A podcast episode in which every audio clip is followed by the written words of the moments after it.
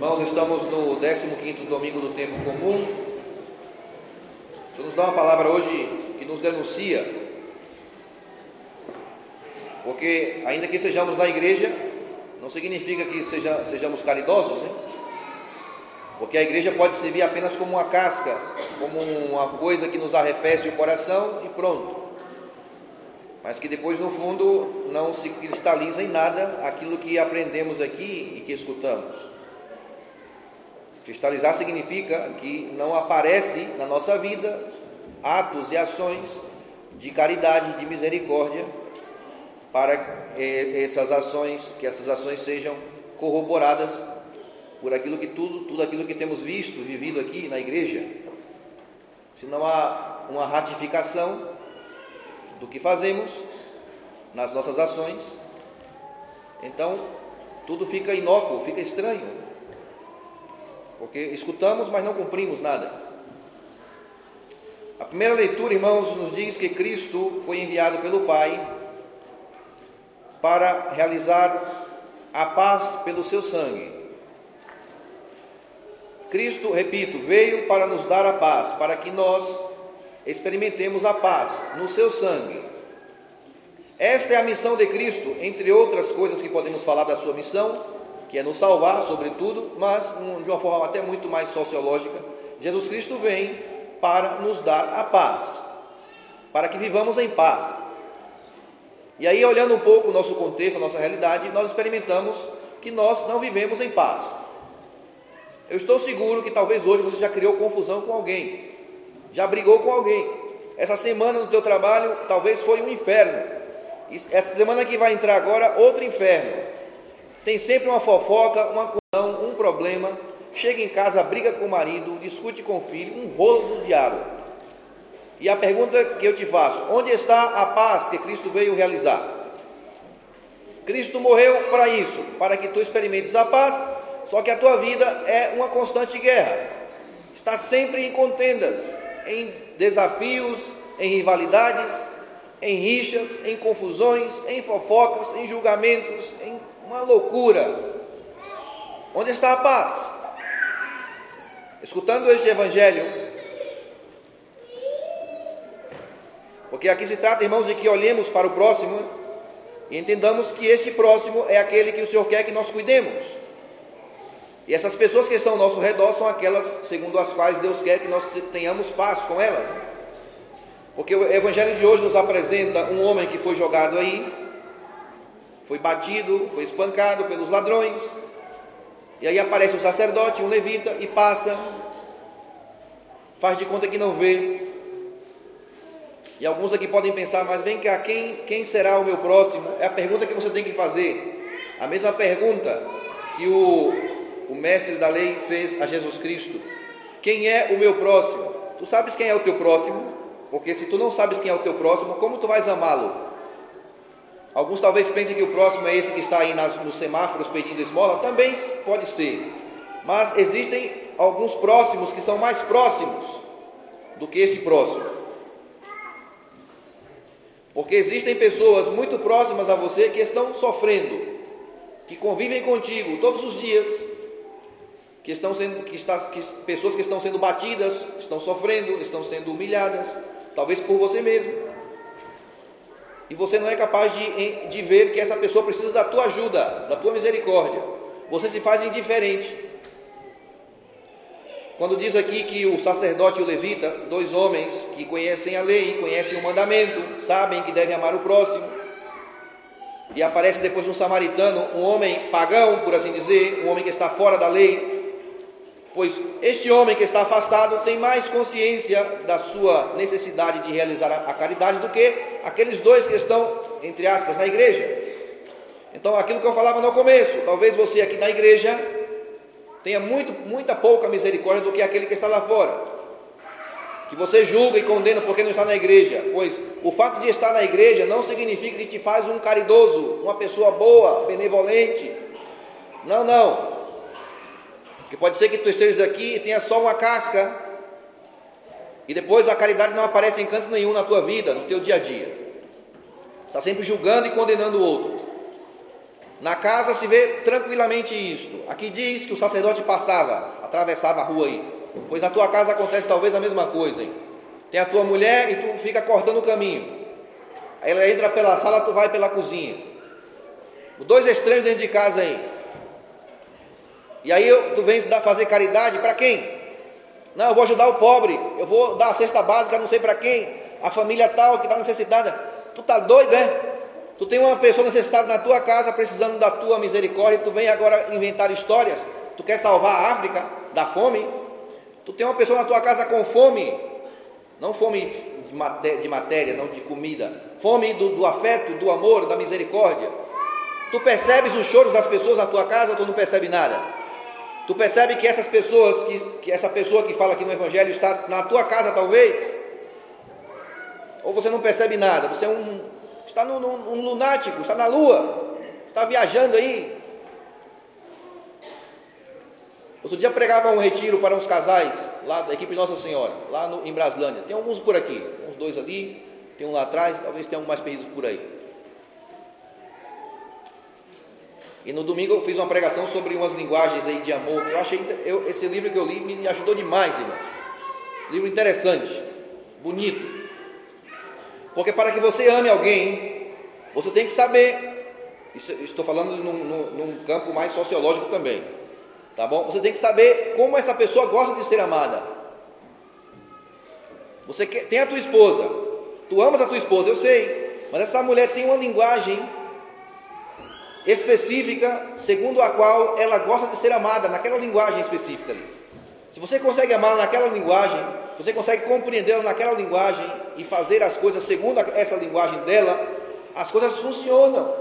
Pelo menos é, é uma é, um, é uma forma, é um atenuante para que funcione. E essas linguagens quais são? Vou repetir, vou falar rapidamente aqui. São cinco, irmãos. A primeira linguagem é palavras de afirmação. O que significa isso? É que você precisa afirmar o teu companheiro, o teu marido, a tua esposa, os teus filhos, quem você quiser. Afirmar é levantar a autoestima. Você não pode ficar todo o tempo dizendo para o teu marido que ele é um preguiçoso, que ele é um, um cara que não faz nada, que não é um incompetente, que é um inútil. Nem falar para o teu filho isso. Ah, que você não sei o quê. Você, ao invés de levantar a pessoa, você está sempre jogando para baixo. Isso não presta para nada. Você tem que levantar a pessoa. Dizer, olha, tu é um bom marido, hein? Você é um, um, bom, um bom filho. Tu não percebes tu tens uns, uns filhos bons em casa, uma mulher boa, um marido bom, ou tudo é ruim. Mas você tem que dizer, você tem que dizer para o teu marido que ele é bom, que ele é um bom pai, que é trabalhador, que dá vida, que dá o sangue, que acorda cedo, que faz, que luta. Tu tem que falar para ele, tens que falar para ele. Palavras de afirmação, ele precisa escutar de você isto, que ele é importante, que ela é importante. Tu dizes isso para tua mulher, que ela é importante, que é uma mulher fantástica, linda, maravilhosa, cheirosa, gostosa, o que você quiser. Fala, porque ela quer escutar isso de você. Palavras que a afirmem, que a levante, que a levantem, que a coloque ela para cima. A primeira linguagem é essa. Tu tem que descobrir se a linguagem da tua mulher é essa, do teu marido.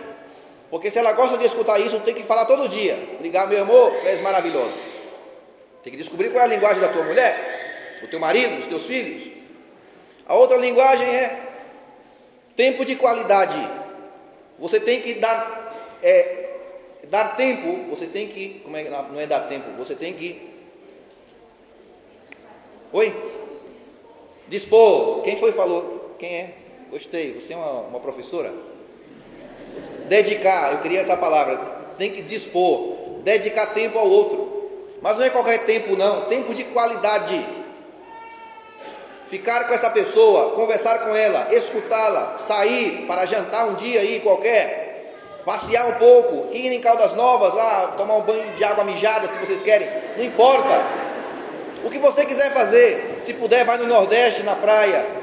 Você tem que ter tempo com esta mulher, com este homem, com os filhos. Eu falo do casal porque é mais fácil entender. Tem que parar um tempo aí, ficar na frente da televisão com ela, assistir um bom filme, tomar uma cervejinha aí, uma Heineken, a escola não, que não presta. Isso é uma cerveja boa, pelo menos.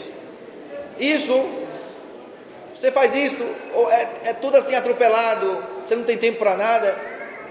Pelo amor de Deus. Uma, uma outra linguagem é presentes. Você tem que presentear a tua esposa e o teu esposo. Uma coisa boba, não é bobo não, hein? Isso. A pessoa gosta de que você lembre dela através de algum gesto, de um presente. Tu passas na rua, vê uma rosa aí, leva para tua mulher. Numa quarta-feira qualquer, que não tem nada especial, Disse, Nossa, ele lembrou de mim? Este homem lembrou de mim numa quarta-feira. Que loucura isto, pois isto é amor. Isto é amor, detalhes de amor. Eu falava na missa de manhã, tem aquela sorveteria ali boa, frutos de Goiás. O dono está aqui? Porque se você conhece o dono, diga para esse homem que eu estou fazendo merchandising da sorveteria dele e que ele traga sorvete para o padre, de graça. Vai, Estou ajudando ele no negócio. Pois essa sorveteria é uma franquia que tem aqui na frente do shopping. É uma maravilha isso. Esse sorvete é, é, eu acho que é o melhor do mundo.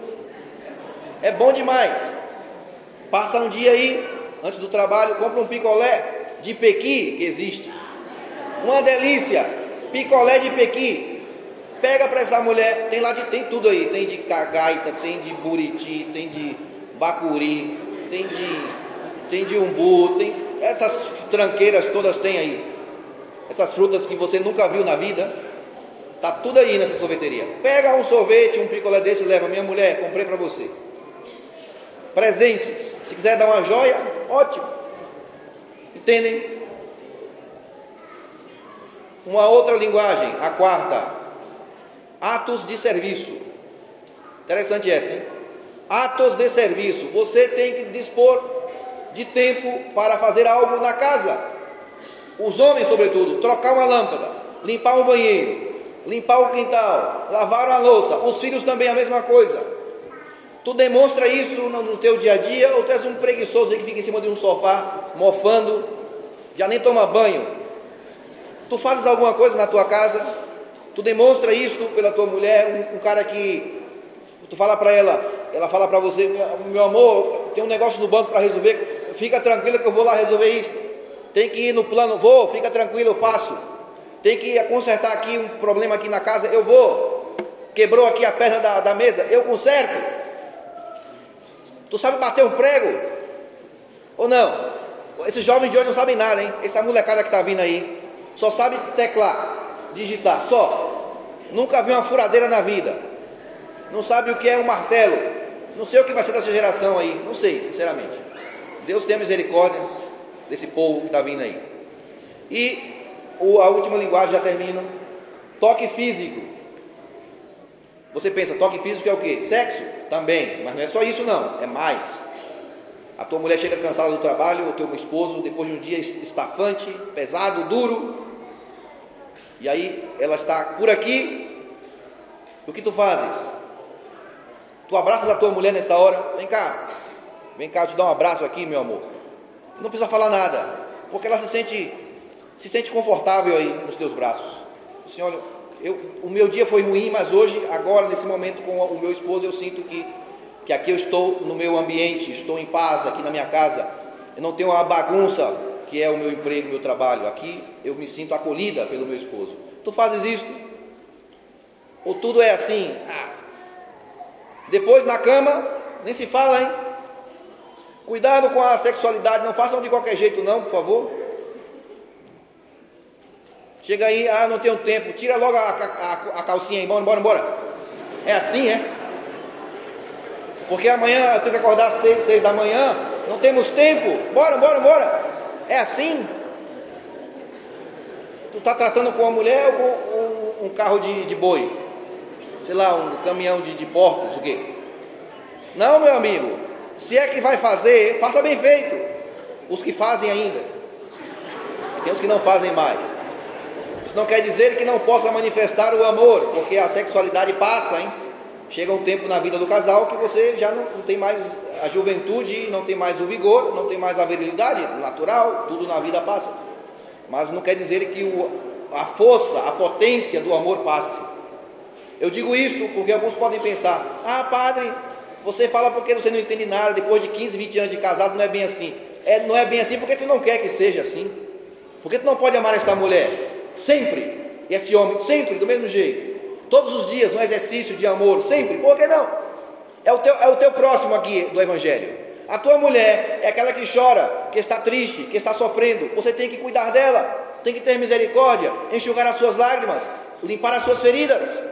É para isso que tu vieste ao mundo, para cuidar desta mulher, e desses filhos e desse homem. Se tu não fazes isso, tu és um incompetente, não serve para nada. Pois cuida desses que estão na tua casa, com amor, com zelo. É claro que uma vez ou outra vai ter problemas, não, aqui não somos ingênuos e não, não faço caricaturas aqui, hein? Eu sei que não é tão simples, mas temos sempre que manifestar o amor. Sempre, irmão, sempre manifestar o amor na casa. Cuidar do outro, detalhes, detalhes. Eu já falei os cinco aí, as cinco linguagens que você pode manifestar. Não tenham medo, não. Sejam felizes, pelo amor de Deus. Você fala, ah, é difícil. Difícil é uma pinóia. Diz aqui que essa palavra está ao teu alcance, está em tua boca e em teu coração para que a possas cumprir. Então cumpra. Não está no céu, para como eu vou cumprir, está no céu, ou está do outro lado do mar, ou nos abismos. Inventamos um monte de desculpa porque a palavra é muito complicada. Não, não. O Senhor quer simplesmente que tu cuides e que tu ames essas pessoas que estão na tua casa. Isso é difícil? É tão complicado assim? Que tu sejas feliz na tua casa, que cuides dos teus. Só. Se não, se não podes fazer isso, não sei que está fazendo aqui todo domingo. Vai, fica em casa, meu filho, é melhor. Tu está tirando o, o, o, banco daquele cara lá que está em pé. Ele não senta porque ele não quer também, que tem muito espaço aí. Tá bom. Irmãos, coragem. Que Deus nos ajude, hein? Que de fato que esta palavra se cristalize em atos, em ações, em atitudes, porque senão a nossa vida fica assim muito, tudo é muito abstrato, muito etéreo e nada funciona. Muito bem. Louvado seja nosso Senhor Jesus Cristo.